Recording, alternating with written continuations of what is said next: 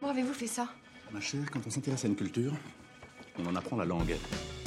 Bonjour, vous écoutez le podcast de La Classe. La saison 6 se consacre au voyage. Épisode 3. Les voyages des Français. Si vous écoutez ce podcast pour la première fois, bienvenue.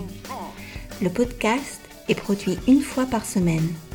Pour obtenir les transcriptions et accéder à des exercices interactifs qui vous permettront d'améliorer votre compréhension, d'enrichir votre vocabulaire et de consolider votre grammaire, devenez abonné premium sur laclassedestelle.com.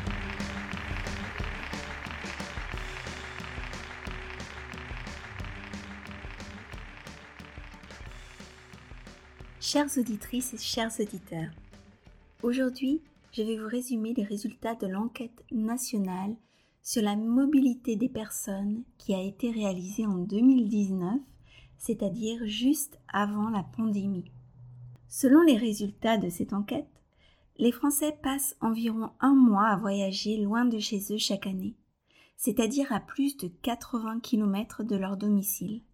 La France métropolitaine est la première destination avec près de 86% des voyages.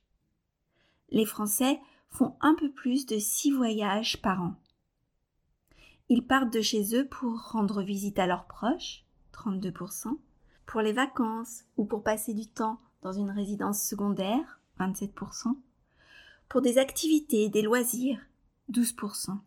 Seuls 19% des voyages sont des voyages professionnels. Les Français consacrent plus de temps à leur voyage et partent de plus en plus loin. En effet, un voyage sur cinq dépasse les 500 km et de plus en plus de voyages s'effectuent à l'étranger. D'ailleurs, l'Europe est leur destination préférée. Elle accueille trois voyages à l'étranger sur quatre. En ce qui concerne leur déplacement, les Français aiment prendre leur voiture. Ils l'utilisent pour près de trois voyages sur quatre. Quant au train, il est utilisé dans 14% des cas et l'avion dans 9% des cas. Mais les voyages en avion sont en augmentation. Êtes-vous étonné par ces chiffres?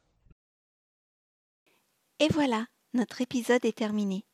Pour obtenir les transcriptions et accéder aux exercices, n'hésitez pas à devenir abonné premium sur laclasdestelle.com. À bientôt!